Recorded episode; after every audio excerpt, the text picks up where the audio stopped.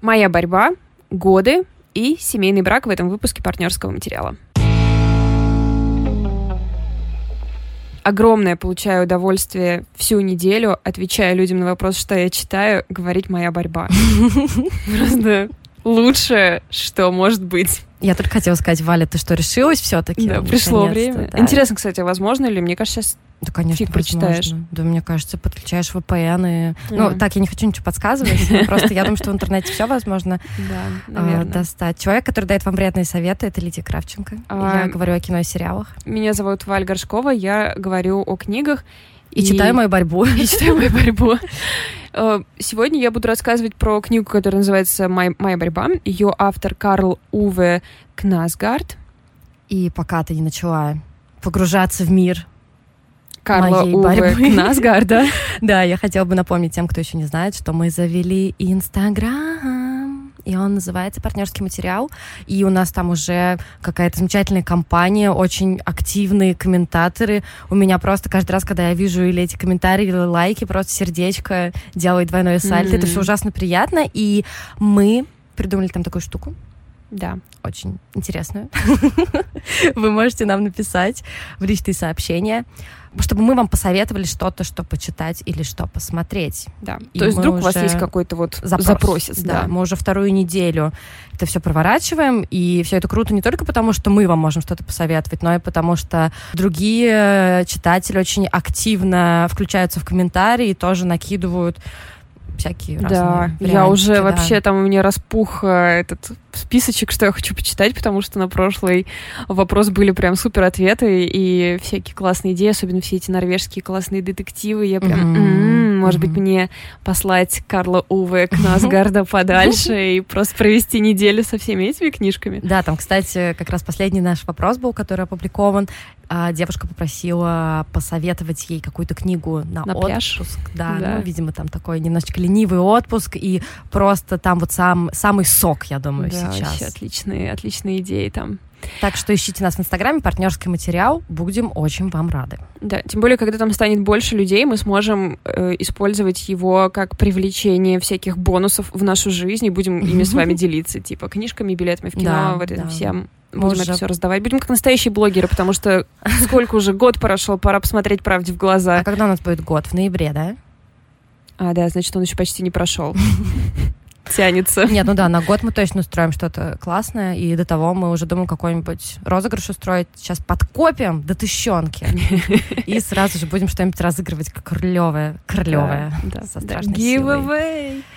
О, боже. Да, ну, просто расскажи. поймите, что мы как бы учимся здесь. Мы как две старушки пытаемся понять, как пробелы поставить в Инстаграме. Все такое. Это, в общем, довольно Будьте снисходительны. Да, да. Будьте снисходительны. Да, расскажи, ну, пожалуйста, что, моя борьба. борьбу. Значит, приступая к этой книге, нужно знать очень много контекста, потому что в ином случае она будет совершенно неуместно. Значит, Карл Уве Кнасгард, смотри, как у меня еще уже отлетает от зубов. Прям как... Э, как Митика Кокутани. Митика Кокутани, да. Обожаю. Любимая. Вот, э, значит, господин Карл в 2000 сейчас совру, одну секунду, в 2009 году выпустил первый том книги «Моя борьба», которая заключается, по сути, в том, что он в мельчайших подробностях, в самых-самых-самых подробностях описывает всю свою жизнь. Абсолютно без приукрашивания, без художественного элемента. Единственное, что там может не соответствовать правде, относится просто к особенностям памяти, когда mm-hmm. ты, например, помнишь что-то одним образом, а оно было другим образом. Но в целом он делал э, там какой-то факт-чек по некоторым моментам, mm-hmm. очень много копался в истории своей семьи. И он сделал вот это в шести огромных томах. Когда книга впервые вышла в Норвегии, это было но это было просто помешательство. То есть он рассказывал потом в интервью, что однажды он, ну, сходил подстригся, короче, сделал волосы, и новость об этом вышла на первых полосах нескольких газет. Серьезно? То есть все Господи. просто помешались на нем. Да, по-моему, была статистика, что каждый пятый в Норвегии прочитал эти книги. О нем Там говорили все по мере того, как прости, очень много страниц. Да, в общей сложности, если сложить все шесть томов, это, по-моему, больше трех тысяч, там, три с половиной, что ли, угу. тысячи. Но они выходили, соответственно, по частям, то есть он выпустил первую книгу, которая закончилась тем, что он выпускает первую книгу. И вторая книга, он ее писал уже с точки зрения, что начало происходить после того, как он выпустил первую книгу. Э, я могу, честно говоря, ошибаться по томам, потому что у нас-то вышло только первое, поэтому я знаю со, Э, содержание следующих книг только угу. по каким-то статьям, по его интервью. Но суть в том, что по мере выхода книг он писал следующее. И в следующие книги входила информация и события, э, которые происходили после выхода предыдущих. Угу. Поэтому для Норвегии, где это публиковалось, собственно, лайф, это было как невероятное просто такое типа шоу, как бы я не уверена, конечно, что кому-то в России бы пришло в голову, что такого рода книга была бы кому-то интересна, но... Вообще, да. Есть же блоги.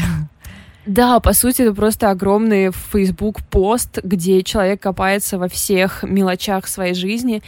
И начинается эта книга с, с ну, она, она начинается очень долго, но когда она все-таки начинается, толчком как бы становится смерть его отца. И, и, это, конечно, спойлер в каком-то смысле, но поверьте, что в этой книге нет никаких э, сюжетных поворотов. Представьте, что вы просто описываете свою жизнь день за днем, все свои, все мельчайшие происшествия, которые с вами были, у нее вот, когда ты ее читаешь, у тебя создается впечатление, ну, то есть, как ты обычно читаешь художественную прозу, что каждая сцена что-то значит, что каждая фраза что-то значит, что в будущем, что все это влияет на развитие, и что сейчас тебя это к чему-то приведет. Но если ты рассказываешь просто свою жизнь, это не совсем так работает. Как сказал что... великий Гомер Симпсон, жизнь — это просто куча фигни, которая происходит.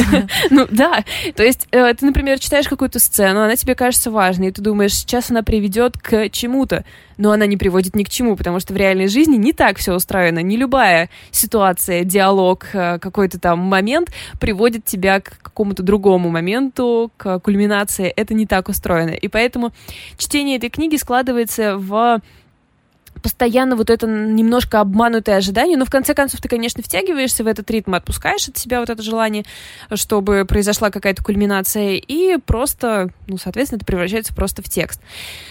После того, как э, книги начали публиковаться в Америке, его популярность взлетела до небес в, на его мероприятии в Америке. Ну, то есть, как бы, как в, в Америке как устроено, когда автор промоутирует свою книгу, он ездит по стране, встречается с читателями, и там это очень популярная uh-huh. тема. Ну, вы это видели в миллионе фильмов, uh-huh. и это на самом деле так и есть. Читатели приходят, задают вопросы, подписи, все такое. Людей было так много, что полиции приходилось их отсекать люди не могли попасть на встречу с ним. И у нас, соответственно, книги выходят, когда уже дописан шестой том, когда все полностью завершено. И, в общем-то, завершено уже какое-то время назад. Он закончил э, серию в 2011, uh-huh. ну, и, соответственно, пока там везде все выходило, и вот, соответственно, выход, выходит у нас. Мне реально нужно поработать со словом «соответственно», над вырезанием его из своей речи. То есть к нам он приходит уже на спаде вот этого хайпа. И мне интересно, каково было бы читать эту книгу в процессе, когда все вокруг тебя читают ее, когда все говорят о ней. Мне кажется, тогда это было бы гораздо интереснее. То есть для русских это будет немножко как, не знаю, как если бы сейчас в России перевели «Игру престолов», например, Да, или «Гарри да? Поттера», да. например, да-да-да. При этом, ну, понятно, что у нас в России мало какая книга может произвести такой всеобщий эффект. Ну, то есть про маленькую жизнь, может быть, ты могла с кем-то поговорить, но, но и то больше такое. в интернете. Да. Не так, что ты приходишь на работу, и там, например, трое из э, 20 твоих коллег ее читали. Даже не так. То есть все равно... Просто зависит, да, от сферы. Да. Поэтому здесь ты все равно будешь читать ее в некоторой изоляции. Гораздо интереснее, мне кажется, вот если мы говорим о такого рода прозе, полностью разбор всей своей жизни, это ну, честно, этот Карл Уви вообще не очень интересный парень. Ну, то есть у него нет каких-то супер идей, он... Э, где-то я видела название, что это гимн посредственности или как-то типа реструктуризация посредственности. То есть он признается, что да, я белый парень среднего класса в Норвегии, что означает просто максимально mm-hmm. привилегированную группу. Жена, трое детей, дом, карьера. Ну, то есть у него ну, все в порядке. слишки нет хотя нет, бы? ничего. И соответственно, он совершенно, ну, не интересен. Все его рас рассказы про детство, там ничего такого нет. И, ну, все это прям тоска какая-то, когда читаешь это, если вот ты читаешь это в отрыве. Но при этом надо понимать, что каждое упомянутое там имя — это реальное имя. Каждая рассказанная там история — это реальная история. Все люди, которых он упоминает, и все секреты, которых он выдает, это реально произошедшие события. После первой книги у него было столько судов, э, в которых участвовали в том числе и просто его родственники, которые хотели засудить его за те э, решения, которые он принял, о том, что он решил рассказать, ну, в первую очередь, там, про его отца, потому что у него была определенная репутация в городке, где они жили довольно хорошая. Оказалось, что он, ну, он прям не вот ужасный, но он был строгий папа, немного были у него проблемы с алкоголем, и uh-huh. умер он некрасиво из-за этого, ну, uh-huh. то есть как бы алкоголической смертью. И семья это обставила гораздо более цивилизованно это не даже, ну, как бы сказать, это не какое-то лицемерие. Мне кажется, мы бы все хотели сделать такое для нашего близкого человека, ну чтобы ну, да. он ушел с достоинством, и в этом нет даже никакого морального преступления, ну, на мой взгляд. После того, как он все это вывалил, с той стороны семьи начались к нему очень большие претензии. Uh, на каком-то этапе, я не помню, на каком томе у его жены произошел нервный срыв из-за всего этого, потому что все их личные отношения полностью были разобраны на части, и, и популярность была слишком большая. Я не думаю, что он ожидал, конечно, что настолько люди будет интересна его жизнь.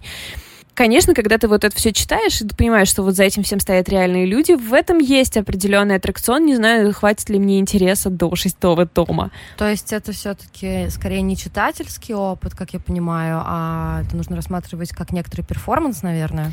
Да, он называет это части. объектом искусства, а не романом. Он... Я закатил глаза. Да, он, эм, когда он говорит, что это была для меня терапевтическая работа написать все это, это, и на справедливый вопрос, зачем тогда ее публиковать, он говорит, ну, потому что я писатель, и это то, что мы делаем. А он до того-то написал что-нибудь? Да, он был, в принципе, ну, мы он не можем это оценить, потому что это норвежская какая-то проза, да, но мы не знаем. То есть я, вернее, я не знаю. А, нет, он был состоявшимся писателем. Причем там такая штука, что я, опять же, не читала, но из интервью я знаю, что э, вроде как шестой том заканчивается тем, что он говорит, что он больше ни, ничего не напишет, что он, типа, закончил, все. Это был 2011 год, сейчас 19 мы уже знаем, что он кое-что написал. Mm. То есть, в общем, тоже не смог yeah. э, сдержать это свое обещание. И, например, там есть, я вот слушала как-то отрывок от там очередного тома, где он рассказывает, ну, где он пишет о том, как ему звонит его брат и отчитывает за то, что тот включил какой-то эпизод в его книгу, угу. и вот этот весь разговор с братом попадает в следующую книгу. Угу. То есть э, на месте родственников я бы, наверное, была не слишком рада. Да. да, то есть это такое любопытное, в общем, э, течение. Ну и, естественно, вопрос, почему книга называется «Моя борьба», задается ему регулярно, и вот сейчас перед подкастом я пыталась вспомнить, что же он на него отвечал, не могла вспомнить, стала искать, и, в общем, ответ довольно прост, что ему просто предложил это друж, дружище, и он такой, типа, окей, мне кажется, нормальное название. Ну, а. здесь, конечно, он делает акцент на том, что это я-я-я, это очень эгоцентричная, нарциссическая книга, безусловно, потому что он просто описывает каждую свою эмоцию, и это самый душный фейсбук-пост, который можно представить. Может, честно? Ну, честно да, возможно, можно и так сказать. Вот. Ну нет, это какая-то двойная игра. Я бы не сказала, что это честно. Ну, в этом есть что-то неправильное, потому что, как мне кажется, это слишком большая откровенность, как бы она лишняя, в ней... Нет необходимости. Нет наверное, необходимости, да. да. То есть тебе, как сказать, это как если тебя не спрашивали, а ты заходишь и начинаешь рассказывать про все свои проблемы. Но с другой стороны, если это рассматривать как перформанс и типа, помимо романа учитывать все, что вокруг романа, угу. это интересная тема для разговора и дискуссии, вообще есть о чем подумать. Но э, на этом все. Честно, читать скучно. Ну вот я, я понимаю, что это не самое там э, высокое литературный какой-то анализ, который я вам сейчас даю, но это просто сцена за сценой каких-то пустых ненужных воспоминаний, типа, вот я играл на гитаре, вот там папа чистит снег. Ну, э, это как книга, которую каждый планирующий себя писателем пишет у себя в голове, когда он там идет с работы и представляет себе свой рабочий день, написанный на бумаге, например, да, и вот это, значит, выплюснуто uh-huh. и напечатано, uh-huh. то есть как перформанс, окей, ну, блин, шесть томов, три с половиной тысячи страниц, не так думаю, ли длинна я... моя жизнь вообще, да? Возможно, мне потом стоит написать My Struggle with My Struggle. Это будет интересно. И, насколько я понимаю, у нас сегодня день, когда мы просто жалуемся. На то, что мы прочитали и Да, посмотрели. на то, что мы прочитали, посмотрели. Я намерена продолжить твою линию. И, кстати, у нас в Инстаграме есть пост. Вы его можете найти по картинке. Там такой прекрасный Дэвид Линч.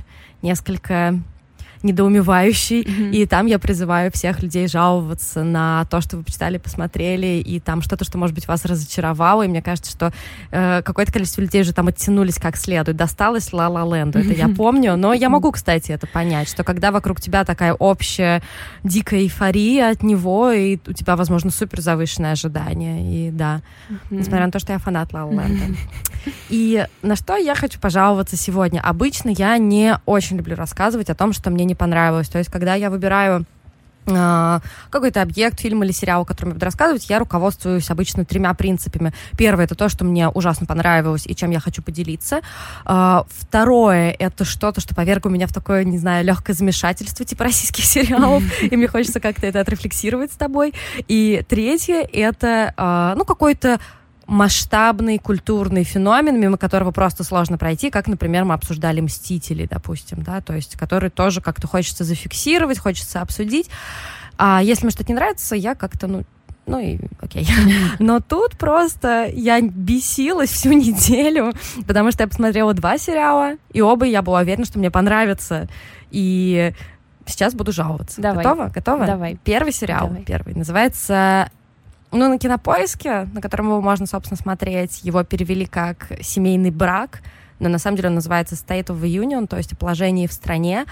И, казалось бы, с ним тоже все должно быть неплохо, потому что автор сценария — это писатель Ник Хорнби, британский. Ой, обожаю его. Вот, да, то есть, если кто-то не знает, по его книгам потом были сняты такие фильмы, как «Дикая» с Рис Уизерспун. Ох, люблю, ох, люблю. А, Бруклин, например, или «Воспитание чувств», которые, по-моему, вообще все любят. Это он все «Воспитание сценарии чувств»? написал к ним. Книги-то Он- написали другие люди. Нет, почему? Бруклин Бруклин не он он не написал. А он же писатель. У меня сейчас легкий такой ступор случился. Нет, подожди, может быть, я путаю, но мне кажется, Бруклин написал не Ник Хорнби. Офигел вообще? Может, он адаптировал? Нет, ну это все может быть, конечно. Я знаю, что он написал, например, «Мой мальчик», Да, по которому потом сняли фильм. да. И он был автором сценария. «Моя И, жена». «Голую Джульетту». И то же самое. Блин, Ник Хорнби, почему ты не можешь быть обычным нормальным человеком? Просто. Ладно, сейчас окажется, что я не Нет, ну вот. «Воспитание чувств» это написал он, книгу-то. Так, окей. А Бруклин? А вот сейчас, вот, вот, вот сейчас мы прямо будем гуглить, и будем делать вид, что мы такие сидим и вспоминаем. Слушай, да, ты права, книгу написал Yes. Хоум Тойбин. Точно, вот, я помню, что Вот, он да. тоже на слуху Я ее просто не сейчас. читала, Она а, стрёмная. видимо, стрёмная? Да нет, нет, все ее любят. А ты? Нет. Значит, стрёмная. Ты же эксперт тут по О, книгам, да, так что тут у нас тоталитаризм. Окей, в любом случае, Ник Хорби, тебе не получилось меня обмануть, Валя была на стороже, но как бы то ни было, он писатель и сценарист, и э, просто буду продолжать произносить какие-то междометия.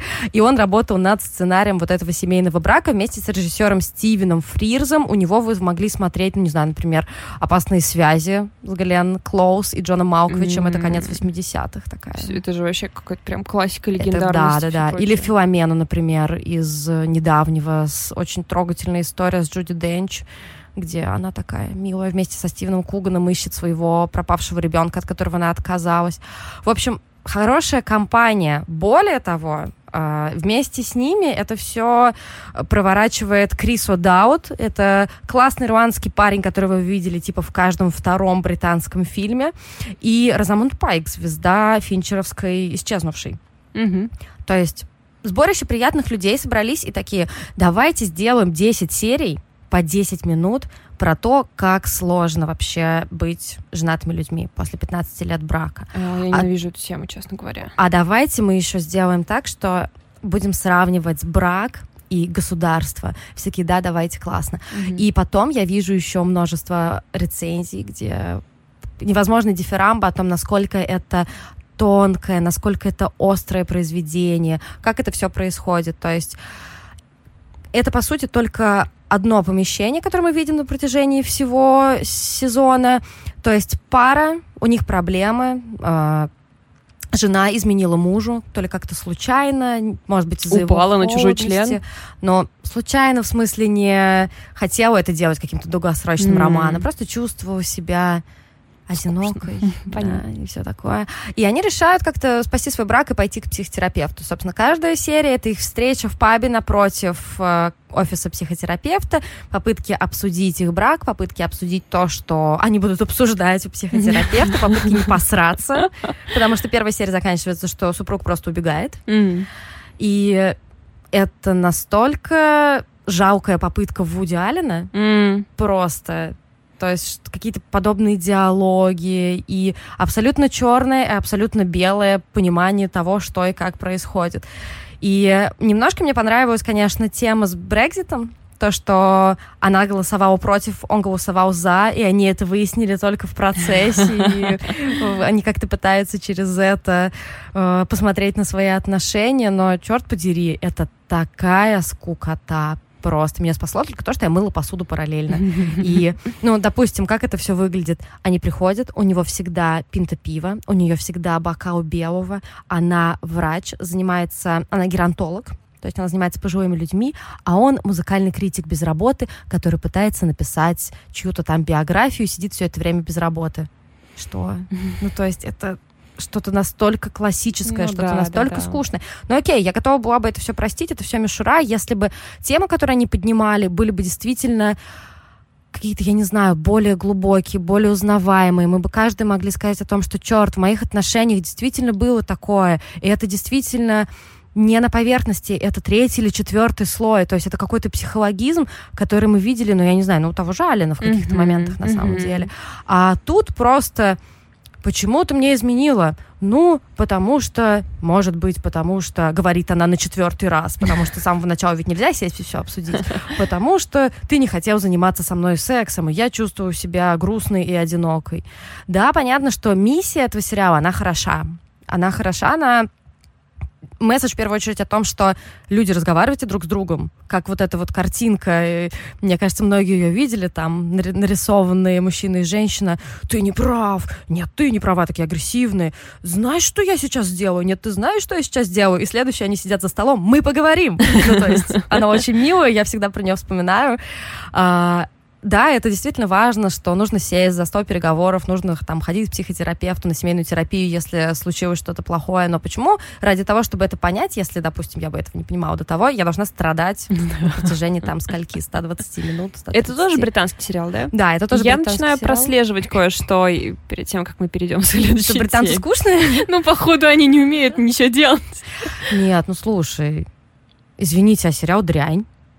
Фиби Ну, вот она одна Бридж может. отдувается Выдула. просто Она не просто Британию. сама написала сценарий, сама сыграла, сама все сделала. А Это потом один еще человек. А потом сама еще и убивая Еву. Так что она буквально на Написала. своих плечиках несет все. Храни ее Господь Да. просто. Да. и я это буду повторять каждый раз. До тех пор, пока не останется ни одного слушателя, который не посмотрит дрянь. Пожалуйста, посмотрите дрянь.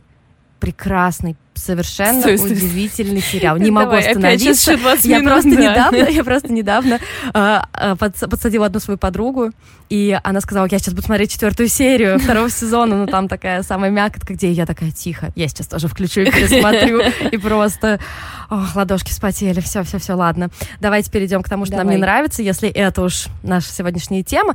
А, семейный брак или State of the Union. Я не скажу, что я прям вот так уж не рекомендую. Тем более там серия по 10 минут, поэтому за 10 минут уж вы можете составить представление о том, нравится вам это или нет.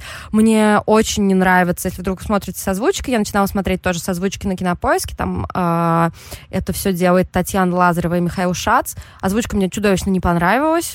Просто какая-то не знаю, может быть, они решили сыграть на том, что будут узнаваемые голоса, родные, все прочее. Но это же идет в разрез с тем, что тебе нужно просто не обращать на это внимание, когда ты смотришь да, сериал. Это именно, странно. именно. Окей. Поэтому лучше смотрите с субтитрами. И если вы посмотрите, давайте обсудим. Может быть, я действительно не права. Может быть, у вас будет какое-то свое мнение и все прочее. Хочу спорить. Давайте спорить. И еще один сериал, который меня разбесил даже вообще время на него тратить не хочу. Но все равно расскажу, потому что я все еще в бешенстве. Этот сериал называется «Годы». Years and Years. Да. И он тоже британский. Я купилась по... Из... Я купилась из-за нескольких вещей. Во-первых, сценаристом к этому сериалу выступил Рассел Т. Дэвис. А если вы любите Доктора Кто, если вы его смотрели, то вы знаете, что очень много хороших серий и хороших сезонов для Доктора Кто снял именно Рассел Ти Дэвис. Я такая, ну посмотрим, что вообще будет в этот раз. Во-вторых, то, что подается, аннотация, по крайней мере, этого сериала, как, знаете, такая помесь карточного домика, черного зеркала, не знаю, секс education в каких-то моментах и, ну, чего там еще?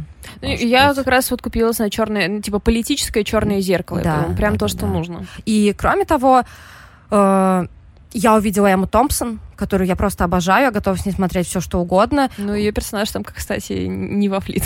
И ее персонаж там просто потрясающий. Проблема только в том, что ее там типа 2% в каждой да, серии. Да, да, да. Если вы не знаете, кто такая Эмма Томпсон, на самом деле вы знаете. Да, конечно. это ее... такая улыбка, у нее очень узнаваемая улыбка. Она мамуля очень... какая-то. А? Она мамуля. Но она всегда играет мамулю. Мне кажется, у нее типа 64 зуба примерно, и поэтому, когда она улыбается, такая просто...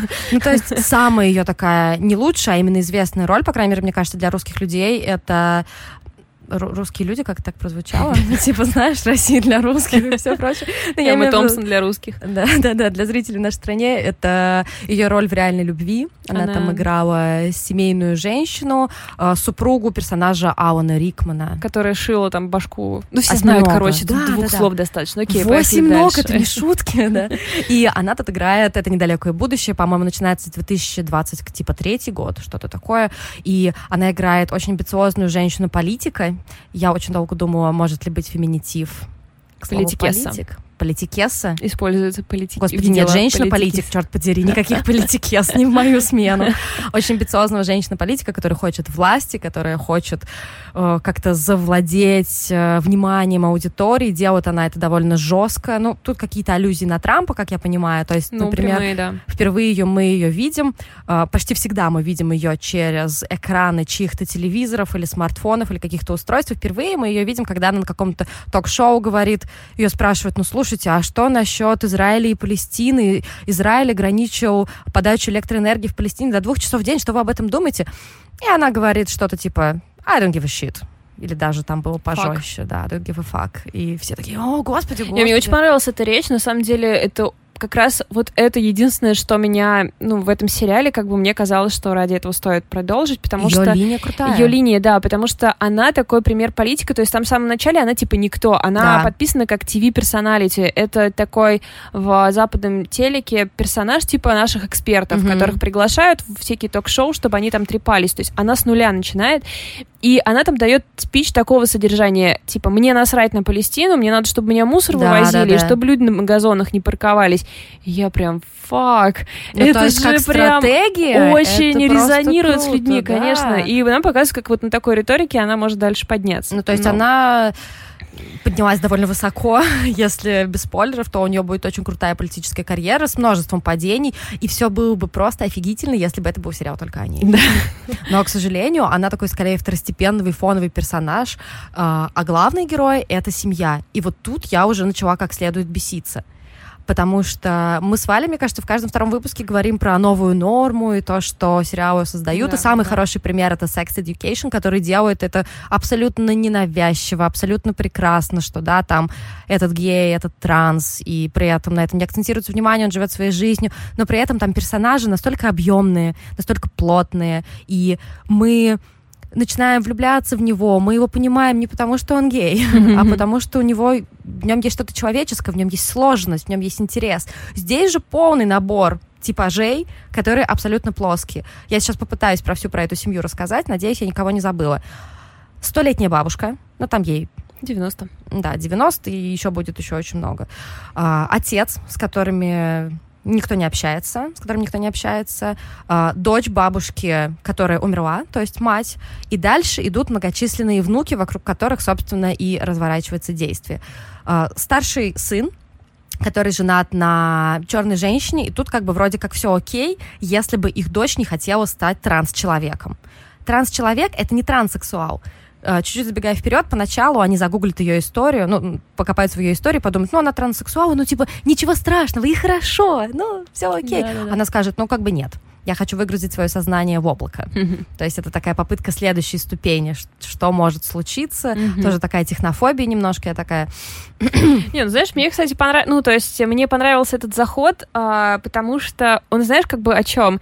Типа, даже если родители научатся принимать все, у подростков будет что-то следующее для них подготовлено. Ну да, я, я давно об этом это забавно, думаю, да. Но просто тут это было так коряво реализовано. Ну... Мы абсолютно не поняли, почему эта девочка так хочет сделать. Мне некомфортно в своем теле, типа, это все. Mm-hmm. А можно мне как-то побольше рассказать, что вообще с ней случилось, там, как когда она начала это чувствовать. Ну, то есть просто она говорит тебе две фразы, и ты должен этому поверить. Нет, mm-hmm. типа, мне этого недостаточно. Далее идет э, бр- тоже брат, который гомосексуал и с ним вроде как все окей. он типа в браке. Да, он в браке и все прочее. Далее идет их сестра, которая какой-то активист, то ли экологический, то ли еще какой-то, который находится где-то то ли в Вьетнаме, то ли где-то там еще. То есть она гражданская активистка, очень активная, ее не видели там много лет, и даже на похороны матери она не приехала.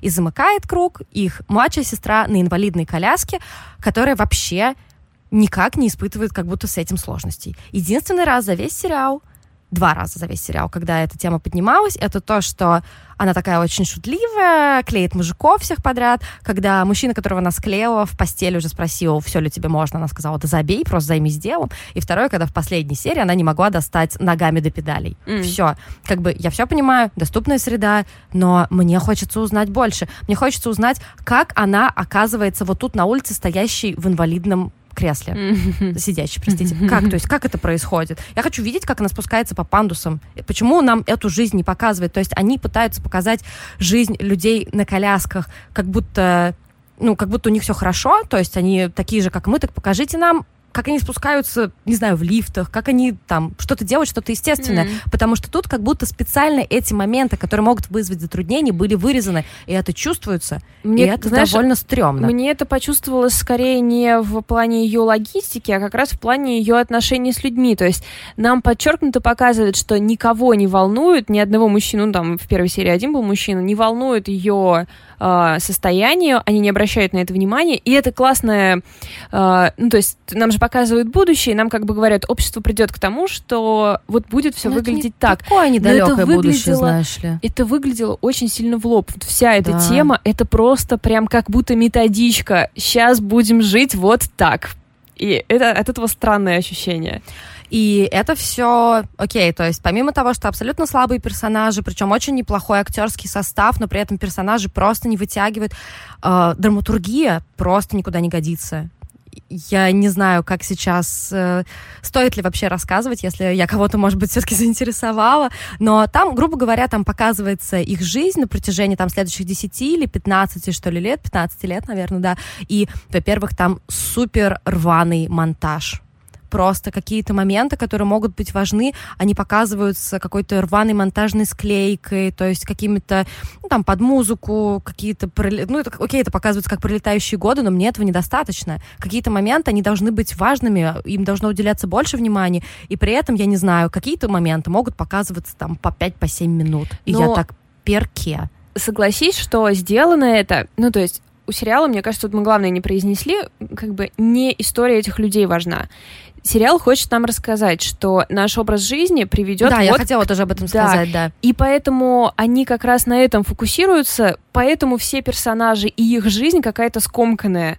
Потому что э, ну, это вот ошибка таких сериалов, у которых слишком большая идея, когда герой начинает все проговаривать. Например, вот один момент, когда а, вот этот чувак гей звонит своему брату по телефону. Да, потому что они там все время созваниваются да. друг с другом, у них там семейные да, звонки. Да, но это довольно странно. Ну, типа, в 2020 ну, типа, будущем мы не будем разговаривать по телефону, разве нет? Мы же уже прекратили. Ну, типа, у них там бабушка. Да, ну окей, да. И, в общем, он звонит и проговаривает большой монолог про то, как мы отупели, что начинаем верить в плоскую землю, И, И это там потом таких монологов, на самом деле, будет очень много, да, да. да, то есть не И- так это должно работать. Завершает это все большой длинный монолог бабули, который садится во главе стола. Я имею в виду, завершает сериал, говорит о том, что вы сами все это допустили, Мгм. вы сами допустили то, что кассирш заменили вот эти вот автоматические кассы, которые не требуют Так наличия зашибись людей. же. Конечно. Я, я ну да, окей, я типа это допустила. Вы сами допустили то, что мигранты в Лондоне живут в каких-то лагерях в чудовищных условиях, что их там заражают чем-то намеренно, чтобы от них избавиться и все прочее. И я такая сижу, и я бы сказала, бабуль, у вообще, что я Таблетки допустила попей. Да, ты же сердечница, воу-воу, успокойся. Ну, то есть, что я допустила? И вот эта вот какая-то моральная сторона меня просто пичкает, что вот, сначала меня пичкают тем, что я зациклена на гаджетах, потом меня пичкают тем, что я там должна быть толерантной, потом меня пичкают тем, что я должна быть, у меня должна быть активная гражданская позиция. Окей, а можно у меня должна быть какая- какая-нибудь подписка, например, на Netflix, и я должна просто тихо посмотреть сериальчик. Ну, то есть я не устаю сравнивать Sex Education, подобного рода сериалы, не только потому, что он потрясающий сериал, который я готова пересматривать бесконечно, а потому что он выполняет эти задачи мягко. Да. То есть помимо вот этой нормы и внедрения ее, о которой мы говорили, там же тоже есть моральные вопросы о том, что, допустим, э, о принятии себя, о принятии людей вокруг, о том, что людям вокруг тоже может быть сложно, о том, что э, действительно важно поговорить и все прочее. Да, он же тоже выполняет это все, но назвать его каким-то марауфаш- марауфакшским Вау. слова такие сложные. Нет, нет, совершенно это невозможно. Потому Да. что там есть прекрасная драматургия, прекрасные персонажи, которые увлекают и которым ты веришь. В сериале «Годы» я посмотрела его целиком, а там, знаете ли, 10 серий, не по 10 минут, а по часу. И я просто сделала всю грязную работу за вас. Ничего такого нет. Я, не хочу ему верить. Я не понимаю, почему... Ну, то есть, э, я понимаю, что сейчас в Британии, например, э, ну, там еще более общество разобщено, чем, например, в Америке из-за политической да, ситуации. да, да. Но понятно, что это переходит уже в стадию истерии, и... эм, то есть, если там подписаться на какие-то их медиа, ты поймешь, э, что это от объективности не осталось и следа. И сейчас очень тяжелый вот этот переломный момент. Я все это прекрасно понимаю. В итоге в творчество это выливается какими-то лозунгами. Хотя, конечно, так не должно быть. Мне очень любопытно посмотреть политическую антиутопию, потому что новости реально пугают. В смысле 50 градусов жары в Норвегии? Нам всем конец? Что произойдет, если мы продолжим так относиться к климату, выходить из всех соглашений, если мы будем продолжать э, выбирать э, популистов вместо каких-то экспертов, если мы не будем слушать ученых? Это все ужасно интересно. К чему приведет э, антипрививочники, к чему приведет то, что люди не будут верить фактам, отсутствие критического мышления. Это ужасно любопытные вещи, посмотреть на них. Вот Слушай, ты меня завела. Давай я поищу. напишешь что-нибудь? Давай я поищу нам какой-нибудь сериал антиутопический. Я думаю, что если бы он был и был таким классным, мы бы знали Нет, у меня есть один сериал, и мне надо вспомнить его название, потому что один мой друг просто постоянно мне говорит про него. И я ему напишу, слушай, пришел момент, полтора года ты мне писал про этот антиутопический политический сериал, пожалуйста, расскажи мне про него. Он, по-моему, то ли немецкий, то ли шведский. А, То есть интересно, он да. европейский, Ну, да. в общем, да, поэтому я все время, там, например, про черное зеркало, мне нравится, вот в последние там были сезоны, которые как раз без особой морали, Мгм. просто про то, что может произойти, какие могут быть сценарии, это очень интересно, но пичкать нас лозунгами, мы уже все слишком взрослые, хватит нас, а, ну, в смысле, даже Хватит я имею в виду, воспитывать, да, не то, алло. что нам типа 30 лет, а в смысле, что общество уже ну, разобралось, и оно э, с доступом к любой информации, окей, мы там читаем эти истории из первых уст о том, как тяжело там людям в том или ином положении, так что можно просто нам не учить нас ничему. Да, и просто сделайте для нас хорошее шоу, которое мы могли Запросы невысоки. да. В общем, мы сегодня побесились, Вы, как следует, да, выпустили пар. Напоминаю, что вы тоже можете это сделать в нашем инстаграме.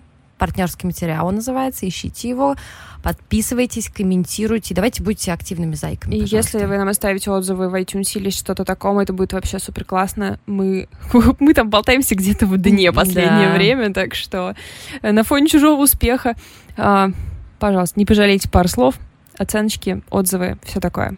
Все, спасибо, до следующей недели. Пока. Пока.